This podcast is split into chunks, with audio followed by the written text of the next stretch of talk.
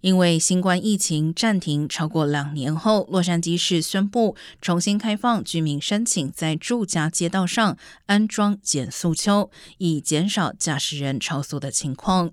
洛杉矶交通局表示，申请街道时速限制需小于每小时三十英里，民众可以从周四起透过网络申请。一旦申请案件达到三百七十五件，或每位市议员辖区二十五件，将会停止收件。